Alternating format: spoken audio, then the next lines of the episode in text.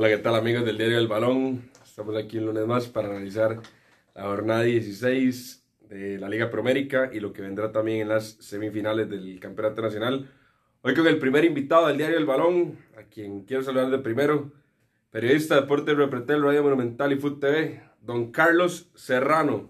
Daniel, gusto saludarte, gusto saludar a todos em, y muy contento de estar aquí, un placer de estar con ustedes. Eh, me encanta este tipo de iniciativas, de aventuras, de pasatiempos, de lo que sea, que siempre tiene la gente, los aficionados. Entonces, para mí es un placer estar con ustedes aquí hoy. Gracias, Charlie, el, gusto es nuestro, ¿verdad? Víctor, ¿cómo estás? Me tocó dirigir la semana pasada, caballero. Sí, pues estuvo bonita la experiencia. Faltó ahí un poquito la, la discusión, el la controversia, pero, pero bueno, ya, ya estamos aquí todos completos. Y nada, vamos a analizar lo, lo que se viene ahora en semifinales. Lucho, ¿cómo vas? Muy bien, este, le, le hizo mucha falta. Le hizo falta, Sí, sí dije que no tenía con quién pelear. Y bueno, agradecerle a Charlie por acompañarnos. Primer invitado del Diario del Balón. Vamos progresando, señores. bueno, privilegio. Jornada 16, Víctor José. Marcadores. Vamos a empezar con lo que fue en el Lito Pérez, un 2 a 1 contra el Santos. ¿Cómo, cómo vimos ese asunto por allá? Charlie, ¿cómo explicas vos que Punta Arenas pasó nueve partidos sin ganar y clasifica? Que nuestro torneo está siendo muy irregular para los equipos restantes, que el Punta Arenas no tuvo competencia a pesar de su mal rendimiento, a pesar de su irregularidad, pero si uno dice que Punta Arenas es irregular, tiene que decir que San Carlos, que Grecia, eh, que Pérez Celedón y que Cartago, de fueron aún más irregulares y eso más bien es peor para ellos, no es malo para Punta Arenas, es malo para ellos. Y Punta Arenas eh, a mí me queda debiendo y termina siendo una especie de decepción, pero no es decepción porque al final clasifica, entonces yo no le puedo llamar decepción a un equipo que clasifica. Me decepcionó en los últimos nueve partidos porque yo tenía más expectativas y ya ganó contra el Santos, pero a mí me encanta eh, ver ese estadio lleno, cómo empuja a la gente y que ese equipo yo siento que tiene algo. Yo, yo, yo, yo lo voy a jugar y yo digo, ese equipo tiene algo, pero en las últimas nueve jornadas que no ganó, eh, me quedó viendo muchísimo y me decepcionó. Pero lo explico por lo malo de los otros, no por Punta Arenas. Lo explico por lo malo, no por lo bueno de Punta Arenas, sino por lo malo de los otros. Así de sencillo. Lucho, ¿cómo dice el partido de Punta Arenas el, el sábado? Bueno, resumiendo un poco, creo que a Punta Arenas sí hay que darle el mérito porque un equipo recién ascendido que se meta entre los finalistas, pues creo que hay que darle mérito. Pero vamos a ver, este, nueve partidos sin ganar, que inclusive yo pensé que no iba a ganar este partido. Aún así hubiera pasado. Aún así hubiera clasificado. Aún así hubiera clasificado. Imagínense. Pero lo, lo veo que le puede complicar a Heredia, inclusive. Sí. Sí, sí, sí. Ahorita, ahorita entramos al análisis de la semifinal. Análisis del partido final de Punta Arenas? Para mí fue un ida y vuelta, digamos, lo que pasó en el primer tiempo y ya creo que los resultados que se, están, se estaban dando en los otros estadios, pues ya como que... En un momento lo asustaron. sí, sí, sí, Cuando pero... Cuando empatan el Morera Soto. Sí, sí, claro, pero pues sabemos esa diferencia de gol que tenía Punta Arenas a favor y, y Punta Arenas iba a ganar. Si fue a ganar... Venía, pero, es que lo que venía haciendo... A ver, lo de, la, lo de la, la fuerza en su localía creo que se puso mucho en duda y este era un partido para mostrar si sí o si no, finalmente. Yo, yo, creo que la fortaleza de la localidad nunca estuvo, para mí nunca estuvo en duda, porque el equipo que le fue a ganar fue Saprisa, y Saprisa venía en un momento muy bueno. Eh, después yo veo que el resto lo que fueron a sacar fueron empates. Ahí el de Guadalupe para mí fue un accidente, para mí eso no tuvo que pasar, entonces no lo voy a meter como que, uy, ahí pierde peso la localidad de, del puerto porque también creo que la presión le termina matando. Los primeros 20 minutos lo tuvo Guadalupe. Lo tuvo 3, 4 veces y no, y no lo logra. Ahora, antes, esto lo vamos a revisar después, pero va a haber un escenario que no vimos en fase regular y es Herediano yendo a ese estadio. que podemos esperar de ese partido. Que, es, al equipo, es al equipo grande que le falta visitar. Ahora, y, y hablando de la localidad, ¿les parece que Punta Arenas es el local más fuerte de las semis? No, Saprisa. Pues Ojo que no tiene el aforo completo. Sí, pero igual sigue siendo muy fuerte. Saprisa ahí juega feliz. Usted cuando está en un lugar y se siente cómodo y se siente feliz, usted no importa nada y usted solo disfruta y ahí Saprisa disfruta de los partidos. Y Punta Arenas disfruta, pero le, le, costó disfrutar más en, el último, en los últimos partidos. Usted las reacciones de toda la afición moral al tuit de Juan Carlos Rojas cuando anuncia, oficializa que la semifinal va para el Saprisa. Toda la afición es feliz. La afición prefiere que hayan 12.000 personas en el Saprisa que 35 mil morados en, en la cueva. Liga Deportiva La Valencia 4, Grecia 3. Quiero hacer énfasis, qué garra tiene Jairo Arrieta y qué hambre a sus 39 años de seguir haciendo, pues haciendo cosas en, en el fútbol, de seguir impulsando equipos y bueno, casi, casi logra Grecia un batacazo en el Morera Soto. La liga para mí sigue viéndose mal, sigue siendo resultadista, Grecia lo complica, con muy poco Grecia lo complica, le, le empata un 2 a 0. Debuta, debuta jóvenes futbolistas a los que tal vez yo no les veo tanto como le veía a jugadores que estaba debutando en la liga hace 3, 4 años. ¿A quiénes? Por ejemplo. Ryan Hernández. No por le ve nada. No es que no le veo nada, pero no le veo tal vez lo que le estaba viendo a Aaron Suárez cuando empezó, lo que le estaba viendo a un Carlos Mora cuando empezó. Aaron Suárez empezó contra Jicaral, partido X, podríamos llamarle. Pero acuerdo. Suárez tenía dos, tres en partidos el de en la primera. Federación Cívica Jicaraleña, jugó un par de partidos más ese eh, después, me parece, y no, no, había no era una luminaria. Yo creo que hay que darles espacio. Es que Ah, a veces supuesto. uno le, pues, les puede exigir mucho, pero digamos, Por yo me pregunto eso, y Ian Lawrence empezó en ese partido y también no ha demostrado nada, y ya después empezó a ser un poquito más constante y fue algo.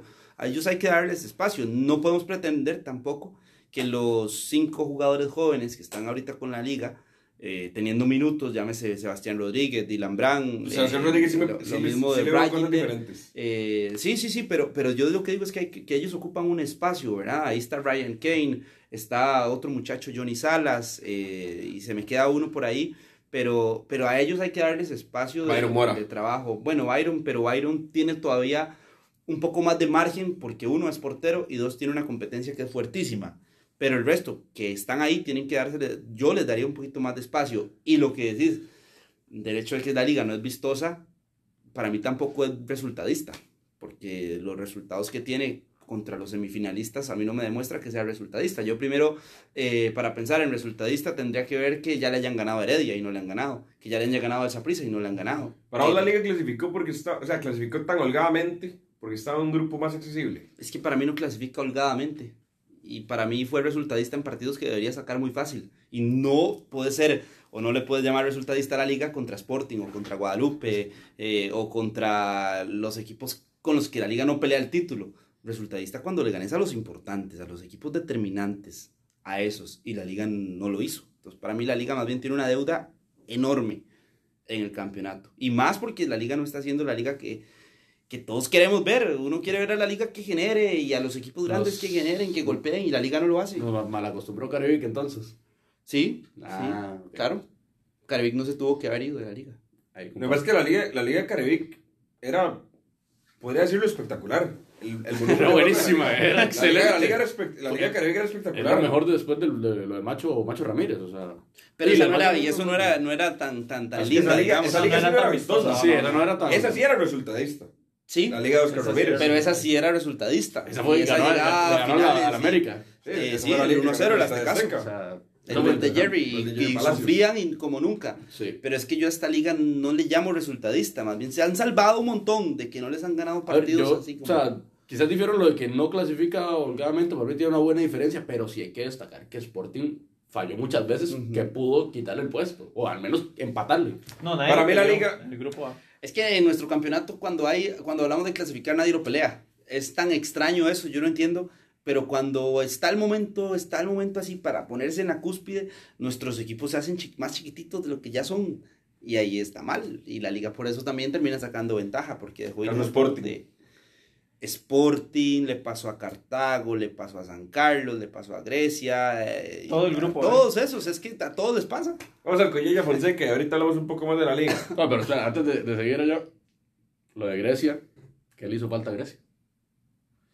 Mentalidad. Ok. Totalidad. La mentalidad mata en nuestro fútbol. Ay. Dice Jorge Valdano que el fútbol es un estado anímico. Grecia fue súper irregular y al igual que todos los que estaban persiguiendo. O sea, se puso, se puso tallado el asunto porque este, tres partidos seguidos los ganó, llegando a, la- a las últimas fechas. Pero no fue un equipo regular toda la temporada. Y Para mí Grecia le hizo falta mentalidad en el partido contra Herediano en el Allen Riviera. Es cierto. Y Ese partido Grecia lo jugó bastante bien y tuvo, Lo tuvo. sí, lo tuvo. Lo malo, lo malo de ¿Cuál Grecia es que cancha ese partido? No. No, no. lo, no. lo malo de Grecia es que no. entró en la racha y preciso cuando entra en la racha le toca el cierre, tiene el cierre más difícil de todos los de este grupo. Entonces, y ese fue el mismo, el mismo escenario, escenario tuvo Pérez Celedón, que entra en racha, le tocan Herediano y a la se cae, y chao. Entonces a Grecia quizás se, se, se, extendió ese momento. Pero por eso te digo, en los momentos grandes ah, tengo que, sí, sí, se hacen más pequeños, donde un equipo más bien debería demostrar más. Y contra la liga, Grecia en los primeros 15 minutos le pasaron por encima a la liga. Aunque está bien, Grecia estuvo cerca de clasificarse, podría decir. Pero a la hora de planificar un torneo, ¿cuál es el objetivo de Grecia? Salvarse el descenso. Salvarse el descenso, totalmente. Más bien Grecia logró mucho. ¿Sabe sí. ya Fonseca? Partido donde Herediano ya tenía el liderato amarrado, San Carlos tenía que meter 7 y que Apuntará le metieran 7 para clasificar. Eso era básicamente y que Grecia no ganara, el equipo del hombre. Pero, bueno, bien, Herediano. ¿El equipo de quién? San Carlos, el equipo del hombre. Yo tenía lo, ha, defendido a capa y espada aquí desde la jornada número 10. Ha defendido a Douglas. A Douglas. Y a Douglas. Buen técnico. Buen técnico. Pues es que lo que viene haciendo me parece que, que era razonable. Para mí lo que pasa este torneo son situaciones internas, porque San Carlos para mí tiene entre los 5 o 6 mejores planteles de, del torneo. Y aquí Daniel a veces me dice, no, que Sporting, que Sporting, pero ya hablamos la semana pasada que los jugadores de Sporting son jugadores que ya pasaron su cuarto de hora. En contraparte, aunque vamos a hablar de que San Carlos tiene a un McDonald, por ejemplo, pero ve a otros jugadores, un Córdoba, un Cristian Martínez, que, que tal vez, que Carlos Martínez, perdón, entonces, no sé, no sé, para mí tenía para, para, hacer más, para no, no quedar así tan mal. Sí, pero, es que yo, yo insisto, es un tema también de, mentalidad. Bueno, y ahí se suma el rendimiento, pero es que, digamos, por ejemplo, Roberto Córdoba, a mí no me ha demostrado nada diferente en nuestro torneo, en nuestro campeonato, y eso que estamos hablando de que tampoco es un campeonato donde tenés que demostrar mucho para hacer mucho, para ser un gran jugador, digamos. Roberto Córdoba pintaba muy bien en selecciones menores. Sí, pero ahí pero ahí quedó. Ahí quedó y, una cosa es pintar y otra cosa es ya cuando tenés... Eh, usted, una cosa es que usted juegue de artista y pinte el cuadro y ahí de repente que todo el mundo le diga, ¡ay, qué bonito! Vas a ser súper buen pintor. Pero otra cosa es cuando ya estás en un museo y en el museo te dicen, ahora sí, qué buen pintor que sos, ocupo comprarte esa obra y ocupo comprarte esa otra. Para mí, Roberto Córdoba se quedó en un, qué buen pintor que sos, pero los cuadros nadie se los compra, eh, nadie lo, lo, lo, pide, entonces de, se quedó ahí y, y, nos haga, y nos debe muchísimo. Con muchos jugadores del, que les pasa en el fútbol nacional. Ahora, me parece que este era el torneo de Douglas. Ya venía este, con bastante tiempo en el equipo y le dieron la confianza, lo renovaron por bastantes años y quedó debiendo. Para mí está bien que, que, que, que no continúe en, en, San Carlos. Y es Douglas el que se va, ¿verdad? Es Douglas el que se va, sí. no lo despiden. Y se va faltando dos fechas. ¿A Douglas le falta manejo de camerino? A Douglas le, falta entender que el fútbol eh, tiene aspectos que no son simple y sencillamente estratégicos. Dice Douglas en las conferencias que, que, que sus equipos no son tan mentales. Para mí el fútbol es 100% o un 90% mental. Ocupa de los dos. Y, y ocupa de, de, las dos decisiones. Entonces, eh, Douglas dice, es que yo cambio mucho mi sistema y cambio y, y en cancha lo he tenido mil veces y, y lo, cuando lo escucho dirigir, no se sale de su molde estratégico, de su molde táctico y a veces a los jugadores hay que chinearlos, hay que entender la, la idiosincrasia del jugador tico, que lo exigís, lo chineás y te da resultados. Y no solo le tenés que decir, San Carlos, San Carlos paren, San Carlos paren, o San Carlos todos quietos, San Carlos 3-4-3, San Carlos 3-4-3. Te volvés un técnico eh, que no le da una apertura diferente y para mí eso mató a, a, San Carlos. Pero me parece que es buen técnico si deja de ser tan terco en ese tipo de situaciones. Mismo caso de Walter Santero, el de Douglas. Para mí parecido. están muy similares, sí. Bueno, Douglas fue asistente de Walter en Grecia. En Grecia. En Grecia. Ahora bien, Herediano cierra invicto. con el invicto. Eh, se pronuncia Arturo Campos nuevamente con el gol. Kenneth Vargas nuevamente, que yo lo pedí cuando salió la última eh, lista para la selección. Creo que es un complemento excelente para Anthony Contreras. Y creo que Herediano no tiene una de dependencia hoy por hoy. Si bien Gerson Torres está en un, en un nivel superlativo. Lo, lo, demostró todo el campeonato la cantidad de bajas que el, el hubiera no existe, pero hubiera estado muy interesante ver qué hubiera pasado si al principio era eliminatoria, cuando lo estaba convocando, Luis Fernando Suárez le hubiera dado minutos a Kenneth Vargas en selección. El, el, el, inicio de la eliminatoria fue muy turbio, fue muy complicado, entonces potencial, potenciar a un jugador en ese momento estaba muy complicado, pero Kenneth Vargas me parece un jugador muy interesante. Sergio Ortega, El campeón nacional queda último del grupo. Empata, salva, salva el partido, porque el partido sí lo salva, con el gol 99 de Marcelo Hernández en primera división. Cartagena se hubiera visto diferente con Marcelo Hernández No. sin la lesión. No, yo lo que voy a comentar es sin las lesiones, porque Barrantes tuvo su momento, que Barrantes llegó a tener un momento... O sea, le compras el discurso a Heiner. Mm, no sé, pero... No No, no, pero eso, eso ni siquiera... Yo sí. Ah, ok. Yo sí, yo, yo sí. yo- o sea, nosotros la semana, hace dos semanas, ni siquiera, este, ahora que Heiner lo menciona, nosotros dijimos que hubiera sido de cartaginés si juega con equipo completo desde el principio del torneo, porque pierda Marcel, no sé si más o menos un mes, No, Cartagena llegó total y completamente baleado. Desde la Y- fecha 1 hasta la fecha 16. y aunque para mí no era vistoso el juego de cartaginés, obviamente no es lo mismo, si, si- es que Marcel es un jugador que marca la diferencia y Barrantes es un jugador que marca mucho la diferencia, entonces era muy difícil así de esa manera. Pero sin embargo, no, para mí no es excusa que Heiner venga y me diga que, que solo por eso. O sea, creo que Cartagena sería material. Sí, sí, sí. No es excusa porque el campeón nacional no puede depender de dos jugadores. O sea, vos no le compras el discurso a Heiner. Vamos a ver, yo concuerdo con que les hizo falta Marcel y, y Barrantes y que por eso tal vez están en esas posiciones, pero Cartaginés siendo campeón no debería de llegar a eso. Sí, yo... Se reforzó Eh, también. de- depende, es que hay muchas ópticas de verlo del cartaginés. Em, lo de Marcelo Hernández para mí es indispensable en el cartaginés. Hay jugadores, o en la vida hay personas importantes y dicen que no hay nadie indispensable.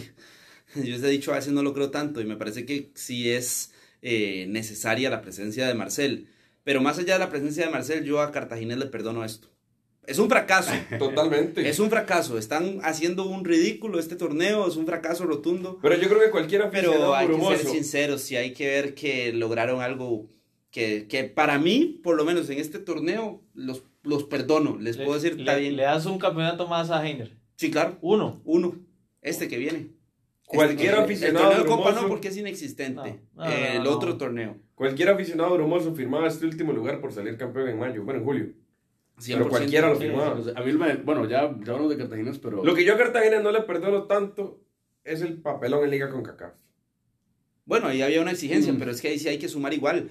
Tema de, de, de, de ausencias, tema de... Ahí me parece que sí se le salieron los partidos de la, de, de, de la estrategia, de lo todo a, a Heiner, porque el partido que planteó en, en Honduras En- fue, No, pésimo. pésimo. ya, ya, ya venía remando mucho contra Corea Cartaginés Pero- en esa serie. Pero es que a mí, para mí el part- partido que hace y, la, y el planteamiento, porque yo recuerdo ese partido cuando yo la alineación, Cartaginés tenía equipo Línea completo. Y cuando veo la línea de tres, que no la había hecho Heiner en campeonato nacional, ni siquiera en las finales, y veo que no utiliza, si no me equivoco, fue a Barrantes el que sentó en ese partido y lo metió de cambio. Eh, Marcel no tuvo su día. Pero cuando yo ya empecé a ver esas decisiones, yo creo que sí se le salió de las manos a, a Heiner ese partido. Y el partido en el Feño Mesa lo pudo haber remontado. Falló Sí, una cantidad sí, sí, de pero goles. estaba el Buga López. Sí. Pero pero eso- para mí ese, está siendo el jugador de, de la liga con Cacao en este caso, sí, porque claro. contra Herediano fue el mismo problema, no Sí. pudieron. Nada más quiero res- rescatar lo de Guanacasteca. Horacio Beni se le, le cae encima a, a Mauricio Vargas, cosa que no me esperaba porque llega No Horacio. se lo esperaba de Horacio Esquivel. No, no, no me esperaba porque Horacio es el que lo pone, porque venía jugando Rodinei y, y viene y lo pone Mauricio de Horacio de entrada y, y Lo que intentó, haga lo, esto. inten- lo intentó con los tres. Sí, y yo no, yo, yo creo que está siendo muy, eh, Horacio está siendo muy exquisito con Mauricio y lo está eh, matando, pero yo no siento que los goles hayan sido tan responsabilidad así directa, completa de Mauricio. No vi el de ayer, eso sí voy a decirlo, pero los otros dos... Y completamente responsable. No, no, los otros dos no. Los, yo vi el de Punta Arenas y estuve en cancha y más bien... pues, No, el de, el de Punta Arenas sí, no, no me parece. Ni, ni el de ni el de Javon. no, tampoco. Vemos mejor. Guanacasteca tiene la ficha del para el descenso. descenso. Santos de Guapiles. Uf, ok.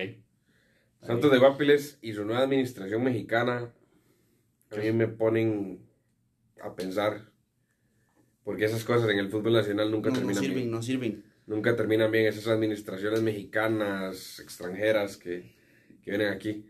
Cuando a un equipo lo manosean como a Guanacasteca, duele y, y es feo porque están jugando con muchos factores a nivel general. y más un equipo con tanto arraigo provincial como Pero- el Guanacasteca. Eh, yo creo que van a tomar decisiones correctas. Ya sé que están tomando decisiones correctas. Ahí está lo de Horacio. Santos no creo que estén tomando buenas decisiones. No lo están haciendo y es un equipo que no, a mí no me genera nada.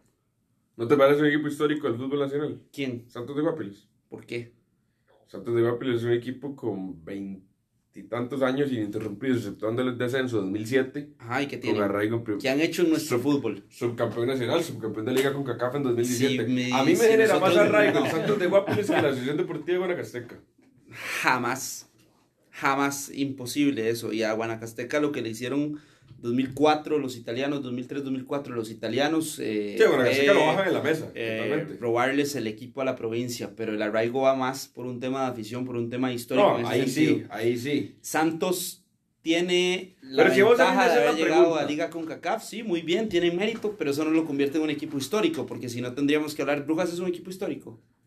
Que sea campeón nacional no lo hace un equipo histórico. Que sea subcampeón de CONCACAF no lo hace histórico. Pero Santos de Guapiles es un equipo presente en la primera división durante los últimos 20 años, siempre.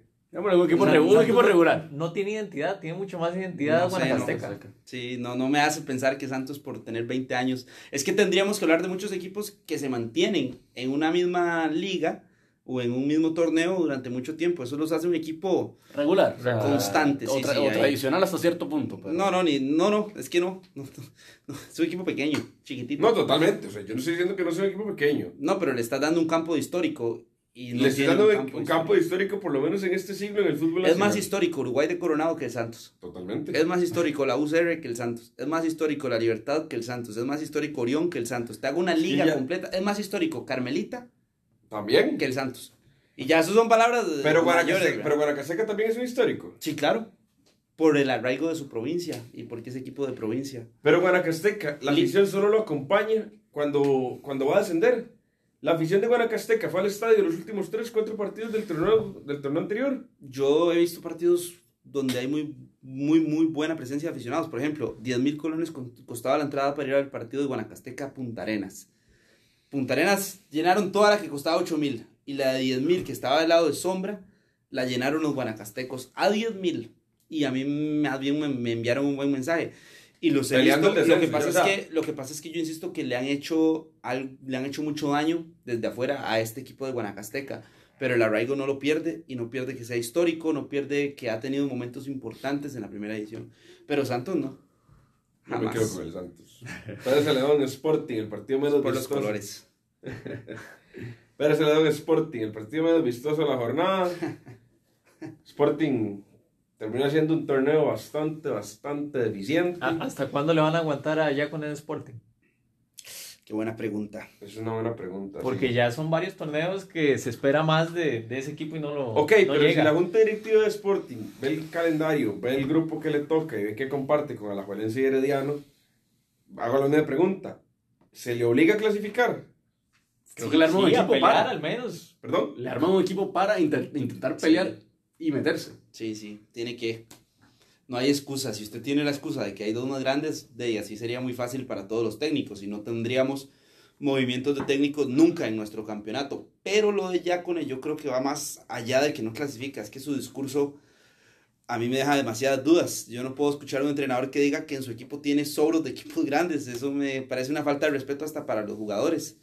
Eh, que lo que desechaban equipos grandes, lo con- es más, recuerdo un programa en el 2018 donde Josué Quesada dijo que Cartaginés era el, el camión de la basura.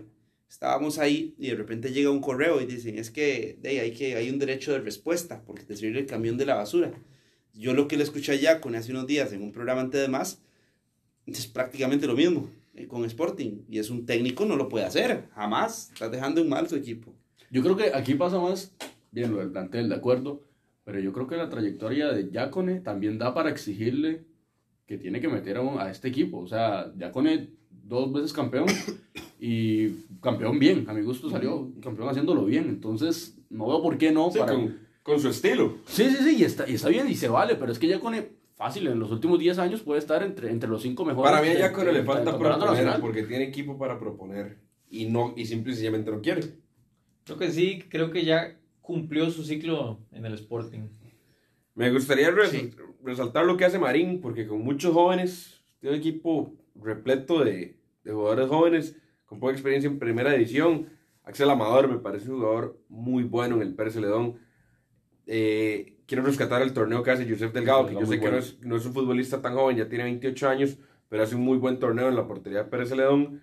Y el trabajo de, de Marín en Pérez me parece bastante, bastante rescatable. Para mí es el, junto a, uy, qué, qué difícil, pero para mí está en el top 4 de los mejores técnicos de este país, Luis Marín. Lo que pasa es que nosotros nunca le hemos dado mérito y nadie le, muy poca gente le da mérito a lo que ha hecho, ha hecho Marín. Marín al Santos. Con Marín han sido justos. No, demasiado. A Marín le han quitado mucho valor y a Marín lo han dejado de lado. Yo en su momento dije que era el técnico de nuestro, del futuro en Costa Rica y lo sostengo porque es un técnico que, que me ha demostrado con todos los equipos algo. No olviden que María estuvo en Brasil 2014. Estuvo ahí en, En Brasil, Rusia. estuvo en Rusia como asistente, dos mundiales de asistente, fue campeón en su primer torneo dirigiendo, llegó a Herediano después de un torneo muy malo a una final, a Santos lo sacó y lo dejó prácticamente que de segundo, primer lugar en un torneo y a la liga fue y lo irrespetaron, no le dieron un espacio, no le dieron nada de tiempo, lo, lo, lo irrespetaron porque Para a mí el otros les han permitido más. Sí, claro, porque los llevó a la final. Lo que pasa es que Marín tiene algo y es que es un técnico estricto, un técnico muy disciplinado y eso aquí en nuestro país a veces... El mismo molde de Jorge Luis Pinto. No el mismo, pero sí es... Sí, tiene sí, tendencias, va tiene tendencias. es esas tendencias tal vez. Pero es un tecnicazo y lo que ha hecho con Pérez, con figuras muy jóvenes, un equipo que usted llega y, y yo creo que hasta los mismos aficionados de Pérez van a la banca y No usted, le, nadie. y usted le pone a todos los jugadores y le dicen Luis Stuart Pérez y empiezan ahí y, y quiénes son y cómo hago y este y lo otro y Marín ha hecho con muy poco Justin Monge Algo también, diferente. sí pero a Justin Monge. Lo pones en una foto eh, en Pérez y no te lo Pero no reconoce tiene tanta trayectoria. O sea, creo que Y, no y- hicieron y en. Pérez, ponerlo en una foto en la Avenida Central. ah no no no en la línea central no no seas injusto Justin Monge que es muy buen jugador Muy buen delantero. Último partido de la fecha. Guadalupe 1, Saprissa 2. Saprissa metió un equipo bastante, bastante discreto. Y cuando quiso ganar el partido fue y lo ganó. Porque cuando metió a Paradela, a East, cuando metió al propio Andy Reyes, hizo los cambios y lo ganó. Yo los goleadores, Sinclair y Andy Reyes. Primer gol Sinclair. del, del campeonato para los dos. Justin está logrando una comunión en Saprissa donde todos están aportando. Ahí, ahí por ahí Contrario al pensamiento original de muchos. Por ahí va mi pregunta, porque cuando empezábamos a hacer los programas mencionábamos que Saprissa tenía 11 jugadores muy buenos, su, su titular era muy bueno, pero la profundidad de la banca, los jugadores en la banca quizás no estaban en su mejor momento. Entonces la, la duda mía va, en esos 3, 4 partidos donde a Justin, por selección y ahora por ya su clasificación y demás, que no estaba en juego de liderato, tuvo buenos jugadores en la banca, ¿quiénes alzaron la mano en este caso? Fabricio Alemán. Yo a él ya lo contaba como el primer cambio de Saprissa, por ejemplo. Marvin Angulo. Marvin Angulo sí me parece interesante. demuestra que está en un buen nivel que no está tan mal digamos Marvin Angulo como tal vez uno podría Que pensar puede entrar a, a, a demostrarte a, algo. a demostrar, sí, a, a tratar de hacer algo diferente en cancha, pero a mí me queda, digamos, por ejemplo, Andy Reyes por un gol, para mí no es ninguna luminaria, es un jugador más del montón. Eh, bueno, no, ni siquiera más del montón. Eh, Orlando Sinclair, tampoco, me parece que es- a veces le dicen Orlando, Orlando sin gol. sin gol y, ¿Quién sí te y a convenció, veces le va. Charlie? Fabricio, pero es que Fabricio todavía tiene que, yo insisto, hay que darles más espacio. A mí la banca, de- 19 a mí la banca del Saprissa todavía me queda con muchas dudas. Lo que sí, el que sí me está gustando es Brian Bolaños. Eh, me parece que ha hecho un buen torneo y, y se había tal vez, eh, se le había marcado, se le había señalado como uno de los principales eh, jugadores con mayores deficiencias. A mí me demuestra algo más, un poquito que tal vez no le de queda tan grande el puesto con Saprissa. Jalen, pues sigue siendo un jugador que, que, que, que simple y sencillamente es lineal. Yo creo que es el comodín de, No, de sí. Saprissa, porque- Sí, eso es. Pero. Justin confía mucho en él. Le Yo no me explico por Eso qué es, pero, tanto pero, él. pero, pero no es un mal jugador, porque es muy inteligente tácticamente y te cumple. Pero yo creo que hay algo por ahí de Jalen que, que a veces comete errores. Eh, Ayer cuando le mal, sacan amarilla. Algunos balones mal, saca fa- faltas que no son. Ahora, eh, para mí, Perdón, eh, el- el que sí me queda viendo mucho en Saprissa, en la banca de Saprissa, es Ariel Rodríguez.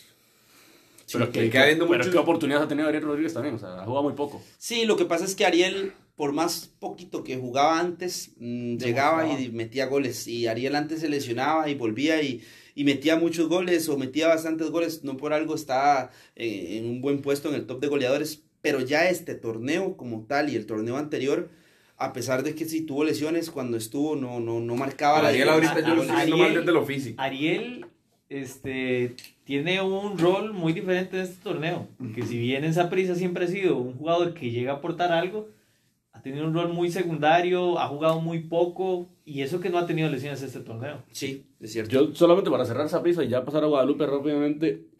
Saprissa tiene un buen 11. Tiene a Jordi Evans afuera en Gracia que me, me parece que es un buen torneo. Buen torneo. Y tiene a Julian Cordero que cierra haciendo goles, 5 o 6 creo que terminó teniendo. Más que todos los goleadores de Saprissa. Entonces yo creo que esa prisa, si logra recuperar, sé que a Julian le faltan 6 meses en, en Guadalupe, pero si se recupera esos dos, No, pero se lo podría traer, mi sí, madre. sí, sí, seguramente. Creo que no tendría que meter tanta mano en, en buscar fichajes, porque creo que el plantel de ahorita es bueno y esos dos jugadores creo que le sumarían ¿Ustedes bastante. qué hacen si Guadalupe llega y les dice, Saprisa, en lugar de Julen, te damos a Yosimar Pemberton ya y me dejas a Julen de por vida? ¿Aceptan el negocio o le dicen a Saprisa, no, yo quiero, siendo Saprisa, ustedes dicen, yo quiero a Julen, Yo me quedo con Julian. No, Julen, Julen. Yo Por- se me llama Pemberton. a Yosimar? No, pero es que la proyección es que a Josimar Pemberton en este momento no lo vas a, a vender o no vas a sacarle más. A Julian creo que hay mucho jugo. Es una apuesta.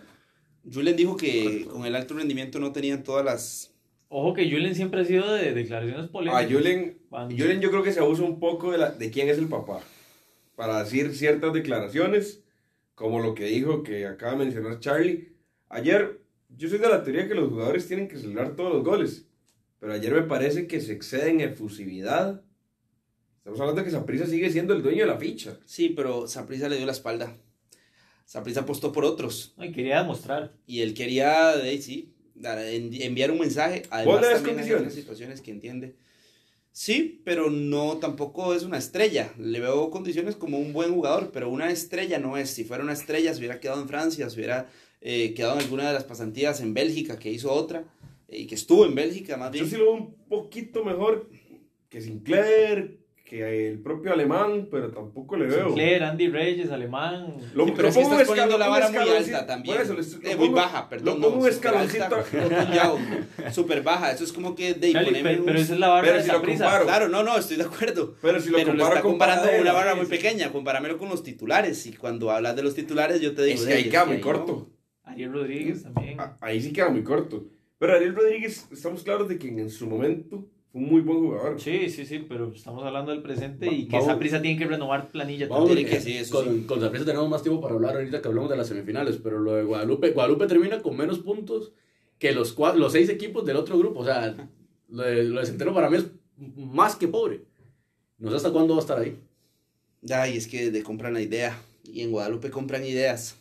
En Guadalupe le dieron la. la- ¿Cuánto de- tiempo de- estuvo? Eh, es que en Alexander Guadalupe Vargas, estuvo- Vargas no, pero Heiner estuvo mucho tiempo. Heiner cumplió más de 100 partidos con Guadalupe. Esos son lo más de Heiner fue. fueron casi seis muy bueno. torneos con Guadalupe. Eh, Alexander Vargas tuvo su espacio. Pero Pero, yo a Heiner sí le veía un muy buen, una muy buena idea. Sí, jugaba Para mí Heiner es un muy buen entrenador. Ah, sí, Y sí. que vamos a ver, para un equipo pequeño en Costa Rica, ¿qué estilo de juego es mejor? ¿El de Heiner o el de Paté? El de El Heiner. de Heiner mil veces. Entonces, por eso es que claro. a veces eh, dice el dicho que hay gente que quiere ser caca quiere hacer chocolate, pero ¿qué cacao tiene, verdad? Entonces yo digo, ok, ¿con qué cacao en Guadalupe está tratando de hacer chocolate Walter? Y ahí es donde yo creo que se le ha quedado muy corto el equipo, los jugadores que ha tratado de llevar, eh, que de, por algo no los han retenido en sus clubes, ¿verdad? Si Yo- se yo- fue que- Diego Estrada de Cartago no fue por bueno. Si se fue Néstor Monge de Pérez Celedón no fue por bueno. Si se fue Justin Daly de, de Herediano no fue por bueno. Si se fue Julen de Saprissa no fue por bueno. Yo lo que también digo es que nosotros vemos a un, a un Guadalupe, bueno, lo que sea, la, la breve historia de, de Guadalupe, y es que por lo menos eh, en media tabla está, pero siempre tira como uno que otro jugador, tres, cuatro jugadores, y este torneo creo que no fue el caso. Esta vez creo que quedó a deber por ahí, luego lo de los puntos, y luego como pierde los partidos también, donde Centeno sigue Es muriendo con su idea. característico de Centeno. Entonces, si no te adaptas es muy difícil y para un equipo como Guadalupe esto le puede, no, le pesa demasiado. Yo ahora decía que Douglas es muy terco. Centeno es más terco todavía, Sí, lo decía también. Y, y di, a veces también, repito, no tenés cómo llegarle a lo que querés. Entonces tenés que Centeno es más variar un terco, poquito. pero tiene un poquito más de estrella. ¿Quién? Centeno, que Douglas. Sí, la estrella la tiene porque El- es la figura más histórica que tiene Saprisa como exjugador. Y además de ser la figura más histórica, ya fue campeón como técnico con un muy buen equipo que tenía Saprisa de alguna forma. Pero si uno revisa algunos resultados y algunos partidos, es un técnico al que golean mucho. Pierde feo. Se, 82 partidos ha perdido en primera edición, lo han goleado 24 veces. Imagínense. Sí, tiene un porcentaje goleado en casi 30%. Liga con CACAF, Real España, Liga Deportiva Alajuelense. Si la liga tuviera que priorizar, ¿cuál debería priorizar? Campeonato nacional. Sí.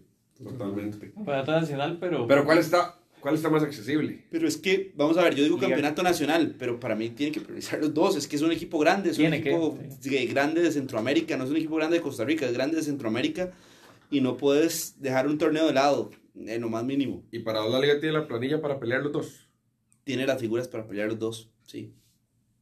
Ahí sí difiero, yo creo que no. Hoy por hoy, para mí no. años. Sí, bueno, yo creo que Para no mí sí lo tiene porque yo cuando veo un 11, yo pienso mucho en el 11 y cuando yo veo un 11 en la liga con Pipo González, que Pipo viene teniendo un buen torneo, no está teniendo un mal torneo, Volvió bien de la lesión. volvió bien de la lesión, bien. Caballito está jugando bien, por retomó y cuando yo veo, ok, veo a Pipo, veo a Auri, veo a Cabalceta que está teniendo digamos que un buen torneo y le suma a Alexis Gamboa, le suma a Celso Borges, le suma a Alex López, suma a Aaron Suárez que es seleccionado, que volvió a la selección, suma a Góndola, suma a Venegas, eh, suma a Dorian que no viajó pero tiene un buen, tiene, ha tenido un- un- unos buenos meses. Carlos Mora. Eh, Carlos Mora que está en selección, Brian Ruiz que nadie le quita el peso que tiene dentro del camerino, aunque en, en cancha tal vez no sea tanto hoy en día. Yo tengo un equipo así con o 11 jugadores de ese, de, de ese nombre, de ese peso y tengo que exigirle en todo. Yo, yo lo que, a lo que voy, sí, pues yo creo que va, va a pasar muy similar con Saprissa, que tiene un muy buen 11, pero a ver, esta vez creo que los juveniles que tiene eh, la liga no son tan buenos como los de hace un par de años. Y pasa también que no sé qué tanto rodaje puedan tener para partidos de este peso. Saprissa en semifinales, Real España en semifinales de liga con CACAF, el Real España está muy bravo, para mí me parece muy fuerte. A la liga en 10 días se le puede acabar la fiesta. Sí, sí. Sí, sí, sí, pero también aquí, vamos a ver, yo creo que hay mucha responsabilidad del técnico. Am, a mí me parece que a Coito le han bajado el perfil demasiado. No habla en conferencias, habla eh, muy escueto. Eh, el que está hablando, además. Bueno, por la eh, de expulsión, eso- por la expulsión. Pero es que no es por la expulsión. No, la expulsión podría- no te limita a hablar. Él podría hablar. Gabriel Simón ayer en, en- en Grecia, eh, bueno, el sábado, eh, habló y él estaba expulsado. Eso no limita a nadie, él puede hablar. No, no, eso, eso pero han claro. tomado esa decisión y yo insisto, para mí es bajarle el perfil, como se lo están bajando a este Antonio Solana que llegó y no ha tenido conferencia de presentación. ¿Por qué le bajan el perfil? Porque los No, aficionados señalan, porque los aficionados lo, lo- lo- le piden, le exigen resultados y también de ahí no los está dando del todo. Y ya tienen algunos casos como el de Rudé, al que le dieron un perfil altísimo y nos vendieron que venía Guardiola y llegó Rudé y no fue nada diferente. Entonces a este sí le han decidido bajar un poquito el, el- el perfil y eso para mí de, ya hay que empezar a señalarlo. Yo no, yo no escucho mucho, yo no- a ver, no, no escucho mucho aficionado, pero cuando escucho, yo que no señalan a Coito, y yo digo, "Ey, pero ¿cuántos? Pues como que si estuviera empezando, Coito tiene 16 partidos de fase regular, tiene 6 partidos de liga con CACAF y nadie lo señala, nadie señala que la liga no está siendo vistosa, nadie señala que la liga hoy no juega como equipo grande, como equipo pesado, no te Pero genera. está cumpliendo. Pero es que ¿Sabes? tampoco, no, a, a Rubén le señalábamos que no ganaba partidos importantes.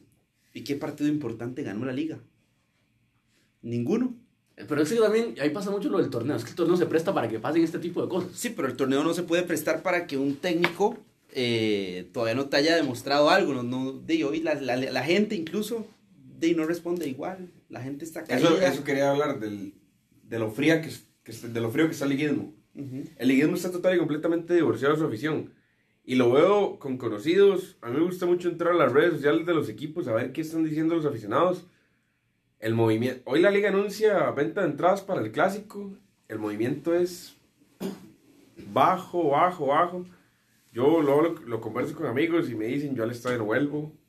Este equipo me tiene total y completamente desilusionado. Creo que han pasado cosas. Va a pasar. Es que- es y, que- y dicen, y dicen, va a pasar lo mismo de siempre. Es que creo que no es tanto por el momento de la liga, sino que no se recuperan del golpe de la final. Tuvieron muy poco tiempo para recuperarse. La liga no pudo hacer ni Es siquiera que- pretemporada y es en que un la liga es golpe tan tras golpe. corto. La liga es golpe tras golpe. Sí, pero la liga no tiene perdón como Cartaginés porque Cartaginés hizo algo histórico. Más bien, Carta- No, no, más bien no. la liga tiene más exigencia. La liga está en un momento donde las excusas no te dan porque la gente y la afición y por lo que se ha hecho, por todas las inversiones de, res- de- de jugadores sobre todo.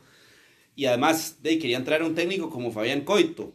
Ok, Fabián Coito en, en equipos eh, que nos ha demostrado. eh, además viene de un fracaso rotundo con Honduras.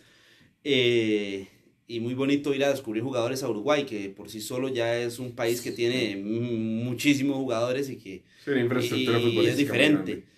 Entonces, de, si lo traes, hay que exigirle. Y yo insisto, para mí hay que exigirle más al señor Coito y es donde ha quedado la duda. Y el tema de la afición se liga mucho con, obviamente, el fracaso contra Cartaginés, pero también con que el equipo de ahí no te llama la atención. Digo, Sí. un aficionado no quiere ir a sufrir al estadio y estar comiéndose las uñas. El aficionado quiere ir a ver al equipo ser contundente, el equipo jugar bonito, el equipo tener algo diferente. Eso es lo que está hace haciendo. falta. Yo creo Sí, que el aficionado, bonito yo no creo que el aficionado puede perdonar perder, pero no como pierde la liga. Porque la liga pierde demasiado feo. La liga siempre pierde feo. La liga, La ya era, pierde por sangre. la liga ya era No, campeón nacional. La, Por errores puntuales, otra vez. la liga ya era la liga en 84 minutos era campeón nacional. Y Leonel Moreira, con un concepto total y completamente triste de cómo recepcionar un balón, deja entrar un gol que no tenía por qué ser gol. Y le entrega la final al cartaginés. Y para mí, desde ahí la liga pierde la final. Quiero decir algo, la liga en está en semifinal de Liga con CACAF porque sus seis partidos previos carecen de análisis. Juega cuatro partidos contra equipos del Salvador que no están compitiendo porque hay, hay, hay todo un, hay toda una guerra en el fútbol salvadoreño. Juega dos partidos contra el campeón panameño. Contra el equipo de los gorditos. Sí, Sí, y ojo que se le da el mérito a la liga de estar en las dos competiciones, pero realmente no ha tenido que demostrar Que, nada. Pero vea que genera dudas. Vea que no está haciendo una liga que usted dice, esta liga es favorita, esta liga llega con muchas posibilidades. Está haciendo una liga donde hay más dudas que respuestas. y va a jugar contra un equipo. Los hondureños, su guerra futbolística toda la vida ha sido contra los otros. Y un equipo hondureño que llegue a un eventual final de Liga con CACAF, habiendo eliminado tres equipos ticos, va a ser. Sí, ¿Ustedes saben cuál es uno de los mayores hitos del fútbol hondureño? La Copa UNCAF 2007 que le gana Motagua a prisa. Eso está en el Olimpo del fútbol hondureño. Eso en Honduras lo tienen. ¿Cuántas finales le ha ganado equipos nacionales a, a equipos catrachos? Bueno, le han ganado a su histórico Santos. Sí, por eso. Y eso también representa algo para ellos. Sí, pero. ¿Qué representa No. para el fútbol nacional? ¿Qué A su representa? para- histórico Santos le ganaron. Yo nada más le ¿Qué representa, Charlie, qué representa para el fútbol nacional que Saprissa en el 2019 le haya ganado al Motagua una final de Liga con CACAF? ¿Qué no, representa es que Herediano en el diferente. 2018 le haya ganado una final? Y, Al y Motagua también. estos, estos equipos con tanta garra para mí son los que complican más a, a esta liga y se ha demostrado. Y en la gerencia deportiva de ese equipo, Equipos con identidad, llamaría yo. Y este Sí. equipo de, del Real España nos ha demostrado que tiene una identidad, Sí. que saben a qué, qué juegan y además tiene figuras importantes. Y sobre todo tiene la figura que para todos los equipos sería trascendental, que es el portero. Pero para mí, eh, vea lo que seguimos hablando, que es una serie complicada, que es esto, que es lo otro. Pero es- eso va mucho por la liga. para vos la liga parte como favorita ¿A dónde? contra Real España. No, No. jamás. No, no, para mí no, es que el Real España ha demostrado, y más que todo en la serie contra Herediano, ¿quién se iba a esperar que, que Herediano se comiera tres goles? No. Para mí hay una figura de la que se habla poco, que vale la pena enaltecer en lo que está haciendo Real España, que es Javier Delgado. Javier Delgado que lo maltrataron en la liga en, su- en sus últimas dos salidas. No le han dado también un valor. Para mí Javier Delgado es uno de los jugadores más históricos de esa institución. Y no le han dado el valor en el fútbol nacional. Tuvo que ir a Honduras y lo está haciendo muy bien. Es un tipo muy respetado en el, en el fútbol hondureño, con mucho nombre. Sí, tiene mucho mérito. Hay que dárselo definitivamente a, a- Javier Delgado, pero también el mérito que tiene el técnico, el mérito que tienen los jugadores. Y lo de Javier Delgado yo creo que hay que destacarlo por ser tico y que un tico esté haciendo las cosas bien, yo creo que siempre hay que destacarlo. Pero lo del Real España además eh, creo que es la combinación de muchos factores y que a muchos de nuestros equipos les cuesta generar esa combinación. Gerente deportivo, técnico, jugadores, y los tres se, se, en se enconjuntan, digamos, y logran algo, yo creo que hay más Y mérito. la, y la afición, que me parece que... el Ah, sí, claro, sí, sí, sí. sí. Marcador en Y- San Pedro Sula. Sí, y ojo que lo, lo veníamos comentando antes del programa. ¿Qué pasa si la liga gana? ¿Qué pasa si la liga El estadio está lleno. Una buena, una buena serie. Pero yo, Se la pregunta que le va a hacer, no creo que no se levanta del todo, pero si la liga gana, llena el estadio del Morera Soto, ¿verdad? Por eso es que sí, eh, todavía hay una duda con los temas de aficionados y por eso tal vez sacan hoy para jugar con ese tema. Si la liga pierde, Se llena de morados. van a haber muchos más morados. Sí, sí, sí, sí. Marcador en San Pedro Sula. Este. 2 a 1. Gana la España. Gana Real España. Charlie. Yo digo que gana el Real España 1-0. Copio con, con Carlos. 1-0 gana Real España. 3-0. Se ve goleando. Bueno, Ah, vamos a ver. 3-0 gana la España. ¿Cómo llega? Se tomó hoy. No, hoy sí, hoy sí son. Santos histórico y 3-0 el Real España. Yo estoy preocupado. se le salen los colores. A mí no se me salen los colores, yo, yo digo lo que veo. Hablando- Yo hablando de que el colores, España- hablando de y veo que el colores. España ha sido muy superior. Esos equipos hondureños en San Pedro Sula, parece que ustedes nunca los, lo han visto, esos equipos hondureños en San Pedro Sula son otra cosa. Y más la liga es como viene. Yo Pero creo que cuando mañana nos han goleado tanto en San Pedro Sula o de ahí no es que ni a la selección. eliminatoria Sudáfrica 2009, 2010, sí, con 4. Kenton, nada más ese. Y 2000, la del 2000, para ir al 2018, ¿qué pasó con Kendall? Empatamos en, faltando 12 minutos para el final del partido. Son sufridos. El antecedente más reciente. Vamos, ¿cómo llega Saprissa a esta semifinal?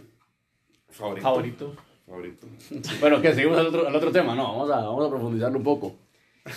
Saprissa, creo ojo, que- hace rato no juega el, el 11 que, que demostró en un inicio. Pero ayer le, la ayer le dio, ayer le dio minutos a los, a los seleccionados. Pero ese 11 no tiene nada que probar. Es un 11 que gusta. Sí. Es un 11 que gusta, es un 11 que ha goleado. Que ya ganó el de Morera eso, Soto. eh, que fue al Morera Soto y sacó un super resultado. Pero es que yo el 11 de esa prisa, digamos, usted parte desde la portería. Aaron Que, Cruz. que esa vea, es una incógnita. Pero va, por, por eso iba a empezar con Aaron Cruz, porque yo sabía que iba alguien, porque está chamorro. Pero yo digo, ok, Aaron Cruz se crece en estas instancias, número uno. Vamos, vamos. Y si es chamorro, viene en una curva de rendimiento muy buena para él. Me voy con Justin Salas, un buen torneo. Pablo Arboin ha sido para mí el fichaje Revelación. sorpresa. Sí, sí, el re- sí, sí, ha sido una revelación, revelación total. Siempre se me da esa palabra ahí. Pero sí ha sido un fichaje sorpresa, porque ha, ha sido un pilar importante en la defensa. Todos creíamos No, que, iba, que llegaba esa prisa a reforzar la banca. Yo pensé que iba a Y ser no, y no se le da el mérito suficiente. Es que tiene dos grandes eh, centrales a la par. Eh, lo de Kendall, que indiscutiblemente ha sido un Bueno, punto altísimo en todo sentido para, para Saprissa. Escobar también. Después me voy con Ricardo Blanco, que ha jugado por izquierda y ha hecho un torneazo. Imposible eh, no destacarlo. David Guzmán tiene un muy buen torneo. Mariano Torres, Paradela, Jaun y Zamora, que en selección también eh, hizo cosas muy interesantes. Entonces yo ese 11, yo digo, gusta. Veo los resultados, golea. Solo le falta ganar a la liga. Eso Ahora- es lo que le falta. ¿Eso le falta para ser el super favorito?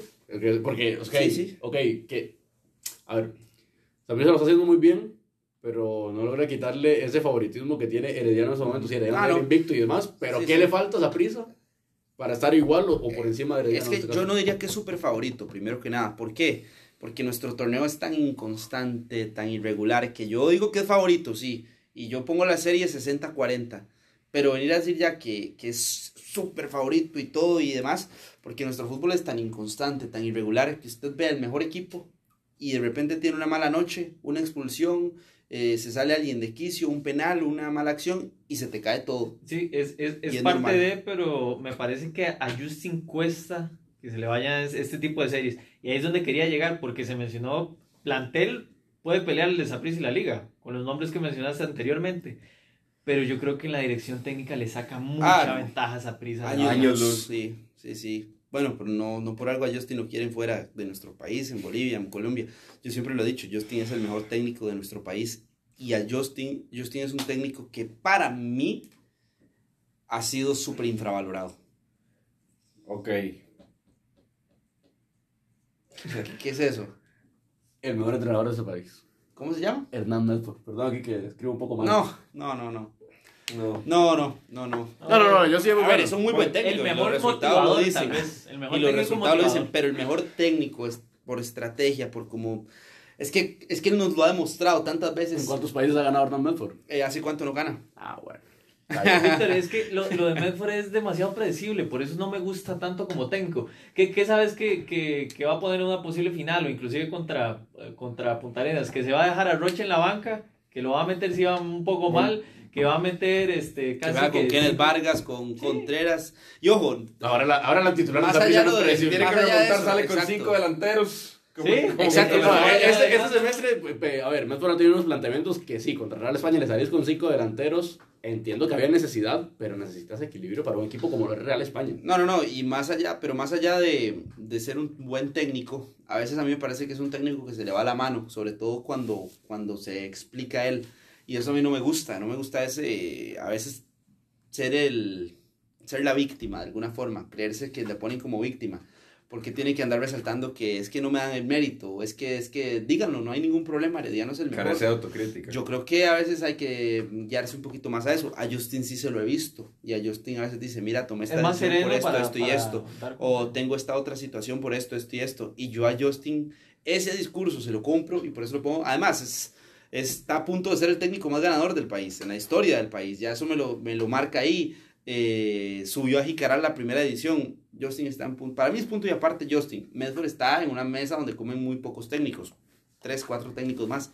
Pero Justin Ahora hablando Para cerrar el tema del clásico, que a Justin le, gustan los clásicos. totalmente. Tiene Me más encanta. partidos ganados que perdidos en el Moreno Soto. Sí, sí, sí, sí. Y muy pocos clásicos perdidos, sobre todo. Como- Para mí el liguismo y mucha afición nacional se está aferrando a Saprissa en las últimas series ha llegado como la víctima y termina clasificando. Muy raras veces en el fútbol de este país Saprissa no llega, llega como favorito y pierde. Eso es muy poco común.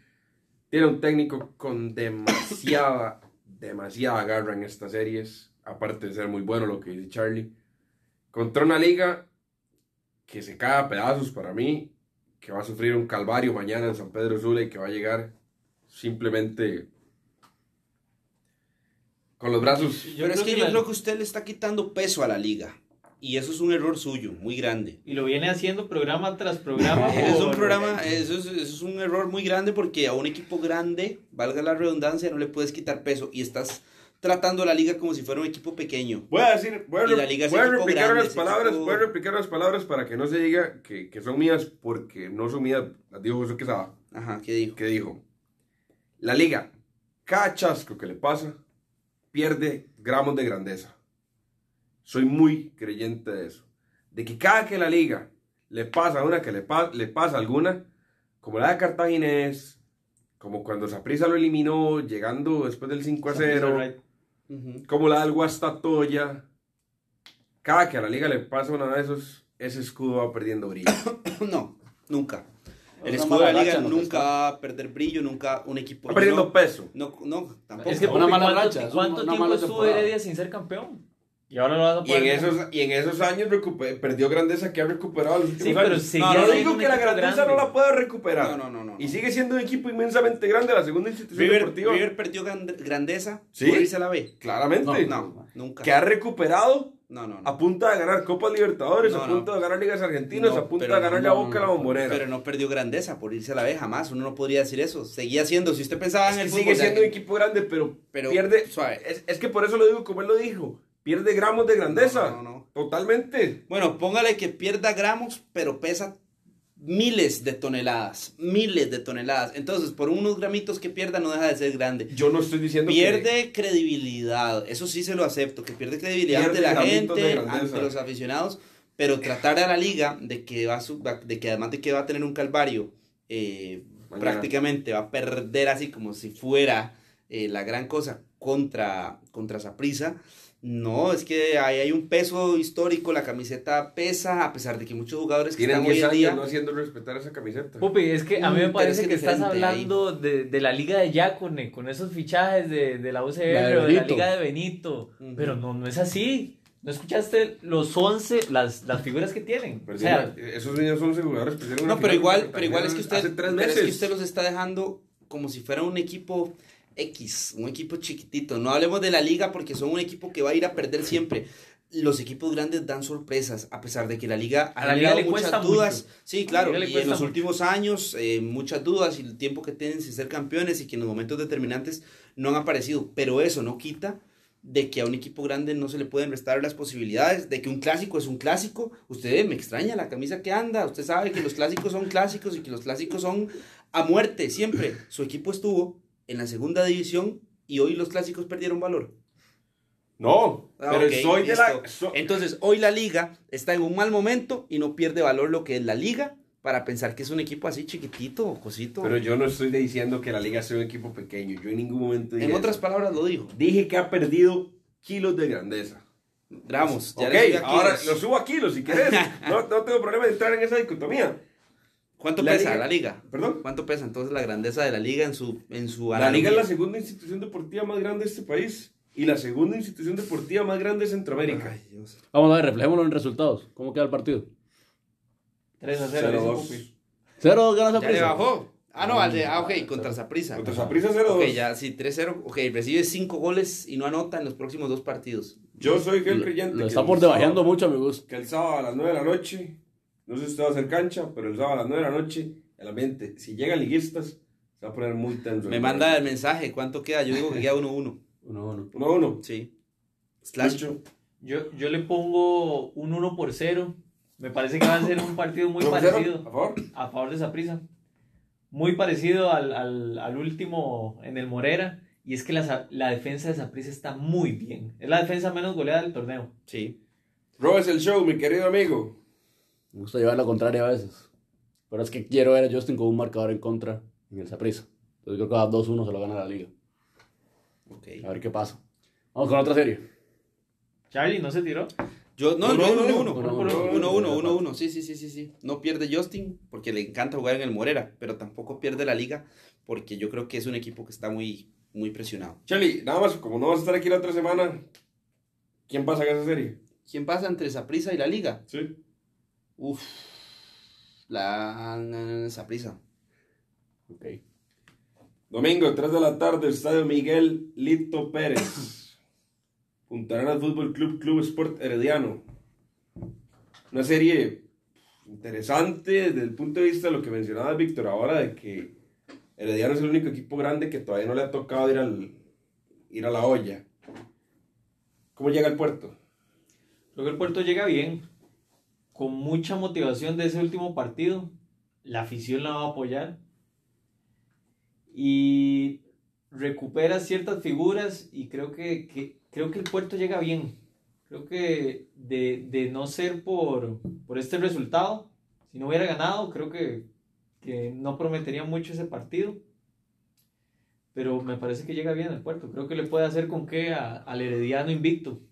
Sí. Charlie. Sí, hay que ver cómo, cómo, cu- cuánto puede pesar el, el Lito Pérez para al Herediano en contra, eh, que es un estadio que sí, que sí empuja, hemos estado ahí y hemos tenido la dicha de observar que ese estadio sí, es sí empuja, eh, pero a veces el equipo no está tan enganchado en cancha. Y eso es lo que tal vez le ha pasado factura un poquito, que hay equipos que sí logran eh, cerrar espacios y que también Punta Arenas eh, ha tenido una presión en los, en los jugadores que cuando está el momento importante, la jugada en contra, a favor más bien, y no la, no la saben resolver, y ahí eso me parece que les puede faltar factura, eh, pasar factura. Tienen que ser más contundentes. Si logran ser contundentes, le pueden hacer mucho daño a Herediano por el tema del ambiente, la presión y lo que se vive en ese estadio. Y me gustó mucho el partido que le hizo Punta Arenas a Herediano en el Collella. Me encantó. Supo cerrarse, el portero fue figura, estamos claros, pero también tuvo una reacción y que la reacción se apagó por una decisión arbitral. Pero, pero sí me parece que Punta Arenas tiene con qué pelearle algo diferente al Herediano. Víctor. Yo creo que no podemos olvidar cuántos partidos pasó Punta Arenas sin ganar. Y yo creo que estamos haciendo borrón y cuenta nueva por Pero este es que en este, en este torneo sabemos que, que Eh, ya es- la fase regular se Sí, olvida. muere totalmente, pero no creo, o sea, si para mí dejó mucho a deber el Punta Arenas. Ahora vamos a ver, no sé, ahora hay jugadores que están viendo si se van del equipo, que no han renovado, que hay temas extra cancha, Sí. no lo sé. Mientras que Herediano llega sólido, afianzando figuras, quizás que no, no, no pensábamos que fueran a un Arturo Campos, un Douglas López, que está sumando ahorita con la lesión de, de Jelsin Tejeda. Entonces, un Raúl Rodríguez, que está haciendo, está haciendo un súper torneo a mi gusto. Entonces, no sé, o sea, No estamos. Estamos hablando que hasta mencionamos que podía tener un chance o que merecía un chance en selección, quizás no titular. Pero, yo escucho que ¿sabes hablan aquí que todos merecen campo en selección. No, no, no, Una selección no, de no, no. 50. No, No, Víctor tampoco pide más heredianos aún de los que Sí, ya hay. sí, sí, veo que es, que Vargas, es, que el, Raúl. es el invicto, es el que se mete siempre. O sea, es que Herediano me muestra y tiene un gran técnico. Acá yo quiero ser consecuente con mis palabras. Si comparé muy muy disparejo, muy desequilibrado el duelo. Justin Coito, creo que el duelo Hernán Alexander Vargas es también muy, muy disparejo. Por eso hay que hablar de un complemento de muchas situaciones en una, fari- en una fase de estas, en una serie de estas.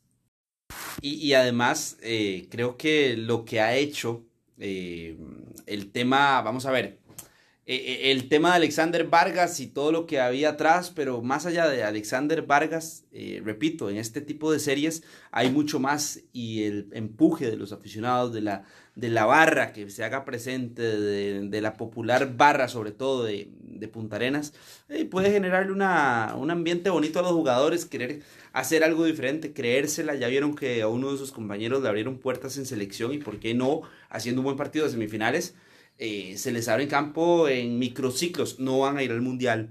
No, Ah, no, van a ir al no, mundial, no. pero se les abren campos en microciclos, otros equipos los ven y empiezan a crecer en su En carrera ese comentario a Antonio Hernández. Antonio Hernández, no, ese para mí sí debería ir al mundial. Ok.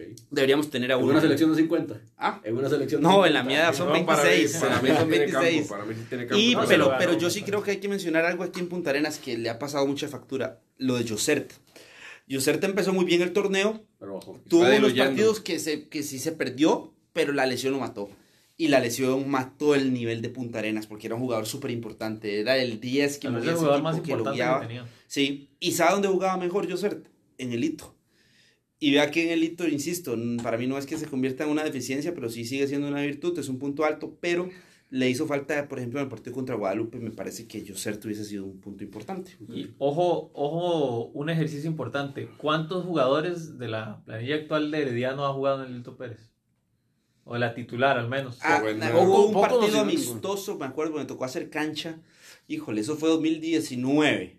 Y habían varios de los que... No, no, muy, no, No, muchos, pues, había estaban- algunos ahí que estaban, me acuerdo. Pero así partidos, ya, No, llámese al partidos 100% claves. yo creo que son...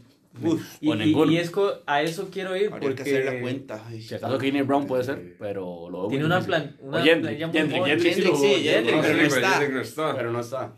No, no, es que ya no he renovado mucho. Jelsin tampoco está. Ahora, ¿le puede pesar en estas instancias a Herediano una planilla tan joven?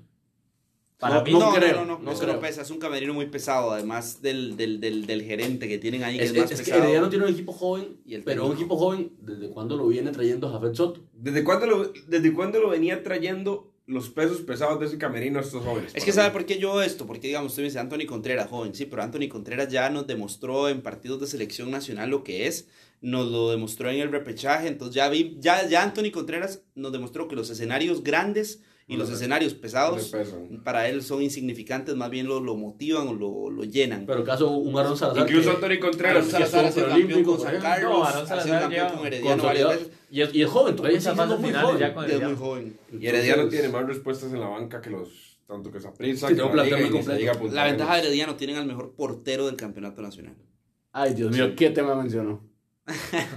que aquí lo sacan de la convocatoria. Esteban Yo- Alvarado Brown. Yo nunca he sacado a Esteban Alvarado. Usted no lo da por segundo portero ni siquiera. No lo doy como segundo portero, pero yo es mi tercer portero. Y creo que el de Luis Fernando. ¿Quién es el Sanz segundo? también. Leonel Moreira. Ha- hablando de Leonel Moreira, ¿quién?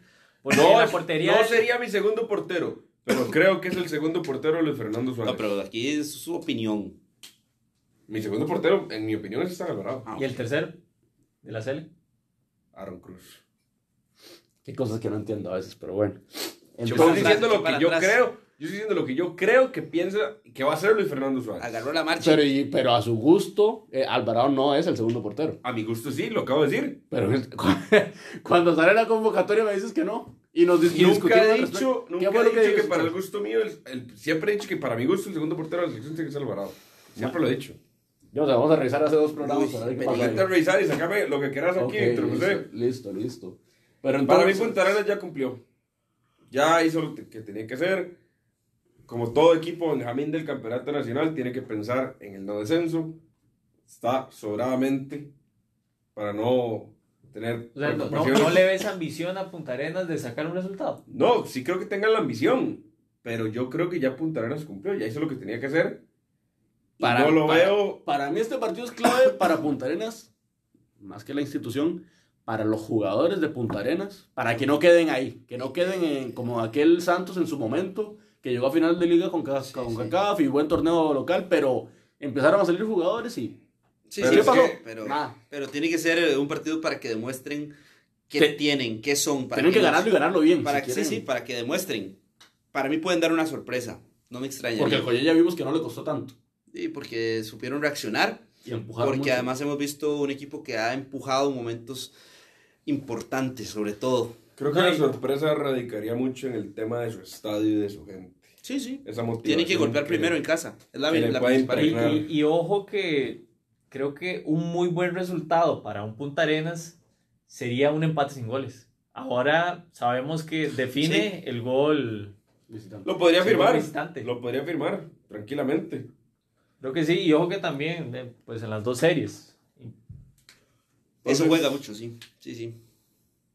Marcador la perla. Creo que se va en, un- en un empate.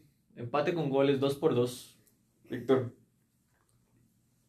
Yo también creo, creo que va a haber empate, pero 1-1. Se acaba el invicto de Herediano, ganados 1 Punta Arenas.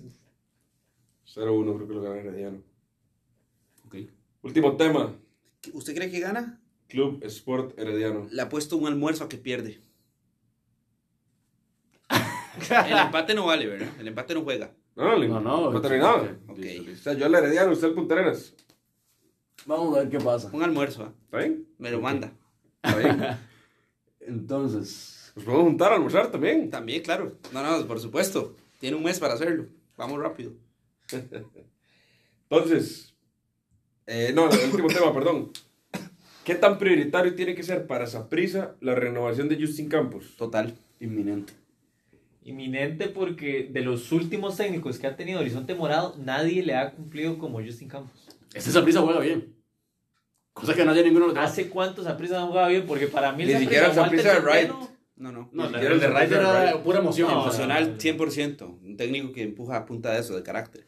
Pero es que Justin es emocional, sabe reaccionar, no es terco. El equipo juega bien, el equipo gusta. Eh, ha logrado compenetrar figuras, ha logrado que figuras vuelvan a su mejor nivel. Llámese Mariano Torres, David Guzmán, Kendall.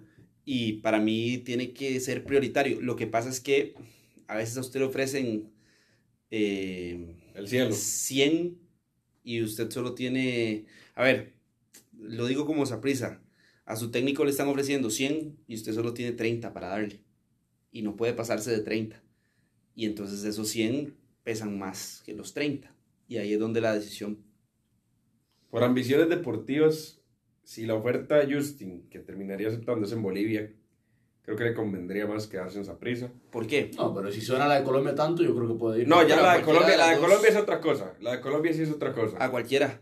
En realidad, si usted dice, bueno, voy a ir a Bolivia, pero en Bolivia va a tener Va a jugar posibilidad Libertadores. de ir a jugar Libertadores o incluso jugar Sudamericana, a mí, Más vitrina, mucho más vitrina. a mí que me den el tiquete nada Sí. más de la Creo que Justin ya estuvo en Bolivia. En Bolivia ya estuvo. Y no sí. le fue tan mal, ¿no? Eh, más o menos. La primera Más vez. o menos. Ha estado dos veces en Bolivia. Sí, dos veces. Sí. Estuvo con el Blooming y con el Y con el- Potosí. Ajá. La primera vez con el Blooming fue que no Con le fue bien. Potosí fue, no, creo que fue, fue otro equipo, es el... Espérese. El Always Ready es para donde estás hablando ahorita. No, no, no, pero no es, no, no. no, Always, no. Always Ready que tiene buen plantel si, si después lo van a analizar. El Real Potosí. Es que había estado Paolo Jiménez en el Real Potosí. Hay dos equipos de Potosí, ¿verdad? Estuvo en el que no estuvo Paolo Jiménez y Paolo creo que fue en el. Real Potosí. Pero bien, Pablo Jiménez estaba en el, estuvo en el Real Potosí. Ajá. yo creo que lo de Justin, uno, campeoniza esa prisa, hay un ingreso extra. Dos, yo veo una potencial venta de Álvaro Zamora. Blooming Cerca. Nacional Potosí. Ajá. Ok, yo veo una potencial venta de Álvaro Zamora cerca. que Si la concretan ahorita, yo creo que hay manera de negociar con Justin. Y otra cosa, si Justin no sale campeón, creo que él, va- él va a querer probar otros aires. Si sale campeón, creo Álvaro que- Zamora es todo Justin. Porque Sí, se arriesgó. sí, sí. Y a la quinta fecha, cuando todo el mundo ya estaba pidiendo la cabeza de Justin y pues sentar a, a Zamora, lo mantuvo. A mí me gusta mucho la actitud que ha adquirido Justin más que todos los últimos años porque si uno ve las conferencias de Hernán del 2007 y las de hoy, es lo mismo. Es exactamente lo mismo. Pero Justin sí ha, sí ha pasado a ser un tipo más ecuánime. Incluso le preguntan por el caso de Álvaro Zamora. Él dice, Álvaro Zamora no es mío. Álvaro Zamora yo no lo descubrí, yo no lo debuté.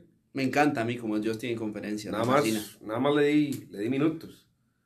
Entonces, Pero sí, sí, sí, yo creo que más allá de las, eso las, con- campeón. las conferencias de Justin son muy enriquecedoras. Ah, sí, sí, sí, sí. No, no llega a contestar en 20 segundos, no, Justin, No, no, no, es un técnico. Justin explica. eh, es un tipo muy ecuánime hoy en día, pero sobre todo es un tipo culto. Claro. Cuando usted tiene un tipo culto enfrente, usted aprende, usted escucha y a usted le gusta. Y eso es Justin. Me encanta, a mí me encanta. La última pregunta, si usted fuera Justin, ¿se queda en prisa? Depende de la oferta. No, yo voy y pruebo otra vez en Conmebol. Por supuesto, sin dudarlo. Me voy a Conmebol o me voy a Asia o me voy a donde quiera. Pero es que mal voy. que bien él sabe que tiene las puertas abiertas aquí, o sea, y en cualquier equipo, ni siquiera es en Voy a... Pero sigue us- siendo sí. car- cartelera para selección nacional, inclusive. Claro, yo siempre lo he Eso es dicho. a lo que voy. Ese es mi técnico a futuro de la selección, por eso yo digo que sí ha sido un técnico de alguna forma Yo infravalorado preferiría- porque nunca le han dado la oportunidad. A Hernán se la dieron y no. Yo preferiría quedarme en el país, ver si logro montar un rally con Saprisa, como el que montó en el 2000, del 2005 al 2009. No necesariamente de títulos, porque eso los ganó todos. Ajá. Pero había buen juego. Es que Pero sí, se pero sí. difícil que es hacerlo acá. Pero ¿qué vas a decir? ¿Que se quede para qué? Para que sea el relevo de Luis Fernando Suárez, Luis final- Fernando Suárez, finalizando el proceso recién 2026. renovado. Y se va a quedar aquí cuatro años. No, hombre. Por eso Eso estoy hablando de un proceso, por eso estoy hablando de que se monte un rally con Saprisa, para que sea el relevo de Luis Fernando ¿Cuándo Suárez. has visto del un rally así al Zaprisa en los últimos Ah, en la, solo o en la gestión de- Watson, o en la solo gestión Watson. pero es que ni No siquiera fue un rally de cuatro no años. prisa, ningún equipo. Por eso, no, bueno, Johnny Chávez pues, Chávez la lo único, pero ajá. Por como el equipo histórico del Santos para Yo creo que eso aquí ya no funciona. o sea, yo creo que han cambiado mucho pero las eso cosas. no, no, no, no, no va a pasar. ¿Vos Mejor no irte- crees que Justin podría quedarse cuatro años en Saprisa ganando títulos? Mm, No, No. no, no, no, es que eso no pasa en equipos eh, aquí Yo creo- yo creo que- yo creo que Si aquí- Justin no gana dos campeonatos con Saprissa, ¿qué pasa? ¿Lo vas a...? Lo- No, va es a el haber primero problema, va a haber problema, va a haber problema. Y es que, No, no, no, jamás. aquí, aquí quiero ir a un, a un factor. Es- Ese equipo de Saprissa de del 2004 en adelante, eso era un equipazo. Eso era, era la selección de Costa Rica. Justin ya ha salido dos veces de Saprissa, ¿verdad? tres, si sale esta. Sí, si saliera hasta tres. Entonces, este equipo, aunque está jugando muy bien, no le llega a los talones a, esos sí. equipos que No. Pero digo yo, si sale esta, pero es que siempre ha salido de alguna forma bien. No Ha quedado todo, ha- ha quedado ha campeón y sí. Y si sale esta campeón, mejor que se vaya, aún mejor que se vaya. ¿Sabe por qué? Porque va a quedar para los apecistas como uno de los buenos técnicos, como un técnico exitoso, como un técnico ganador y va a tener las puertas abiertas. Ok, y ahora sí la última. Se va Justin, el reemplazo. El reemplazo, Ronald González. Ronald. Ronald. No hay otro. Yo, yo lo veo No a otro. Ronald en San Carlos. Bueno, si se va a San Carlos, pues puede ser, pero, Para mí no hay otro que pero para mí Ronald. es en Saprissa donde, donde le iría bien. No me voy a tirar al agua y es que para mí no hay mercado de, Yo, yo de creo que traerían a alguien internacional. Sí, yo también creo que buscarían a alguien aquí internacional. nacional no... Voy a decir un nombre. Lo más cercano ya con para mí, Me encantaría verlo en Saprissa. Andrés Carevic. No, no. Luis Antonio Marín, pero es capitán No, histórico no, no. del- de la liga. Y Ahí tiene estamos mucha hablando historia. de... Yo lo llevo a estamos- Saprissa, Luis Marín. Sería una buena opción. Yo, pero- buenos que han pasado últimamente aquí en el fútbol nacional, Carevic. Lo de Marín me parece bueno. Lo de. Rudel. Yo buscaría... Yo, yo tantearía el entorno de Carevic. Para ver si Carevic quiere ir allá. Carevic está en una liga Yo semiprofesional. no de creo, yo no Sí, creo que sí, sí, sí, yo pero- no creo que Carevic diga, no, no hubiera esa prisa porque esa prisa, porque soy muy liguista. Antes de traer a Carevic, prefiero a Luis Marín. A los técnicos nacionales yo no les quito valor. No bien pondría- les trato de dar más valor. No pondría a. Douglas. Ah, no, no sé. Está difícil. Más lo que pasó la última vez que estuvo. Yo primero traería a Jacone que a Douglas, que creo que... Con en la forma de juego, la forma de juego, quizás choque mucho con la afición morada. Sí, Entonces por ahí puede haber un. un- Sí. Pero el palmarés de Yacone le va a pasar en cualquier equipo de acá. Fácil. Marín también. Sí, yo no he dicho que no. El problema es que Marín, el umbral de paciencia, el sapricismo con Marín Va a ser nulo. sería muy bajo. No, Ma- Marín no va a llegar a esa prisa de ninguna forma. Marín llegaría. Por eso te digo, a mí me encantaría. Marín llegaría. Mm, Yo no. creo que sí. Hoy no, No. hoy no. No sé, no creo. Yo creo que después de los dos, tres desplantes que le ha hecho la liga, creo que Ah, no, sí. por, Ah, no, pero por él, por él, por por él, él. sí. No, yo estoy por hablando, él. yo estoy hablando por él. Sí, Ah, sí, por sí, él, sí, sí, por él. totalmente. Por él llega a cualquier lado. Ya fuera Diano. Sí, pero no es lo mismo. Nah. No, no, Ah, No, no es lo mismo. Nos vamos, señores. Lucho. Walter Centeno llegaría a, la liga. no. Por él sí. Ah, bueno, Por él sí. llegaría también por él. Nos vamos, señores. Muchas Lucho. gracias este, a nuestros oyentes. Gracias, Charlie, por acompañarnos y nos vemos el próximo lunes. a Analizar semifinales. Bueno, nada, muchas gracias por el espacio. Gracias a Charlie por venir. Estuvo bastante interesante. Me gustó mucho el programa de hoy. Y nada, nos estamos viendo la próxima semana. Un abrazo, muchas gracias a todos y gracias por la invitación. Muchos éxitos en el proyecto. Charlie, muchísimas gracias por tu compañía. De verdad te agradecemos mucho que hayas sacado el ratito de venir y compartir un rato acá con nosotros. Gracias. Entonces, para todos nuestros amigos del Diario del Balón, nos seguiremos escuchando en los siguientes podcasts que hagamos, haciendo la Liga Promérica y esperen pronto más invitados. Muchas gracias. Feliz semana.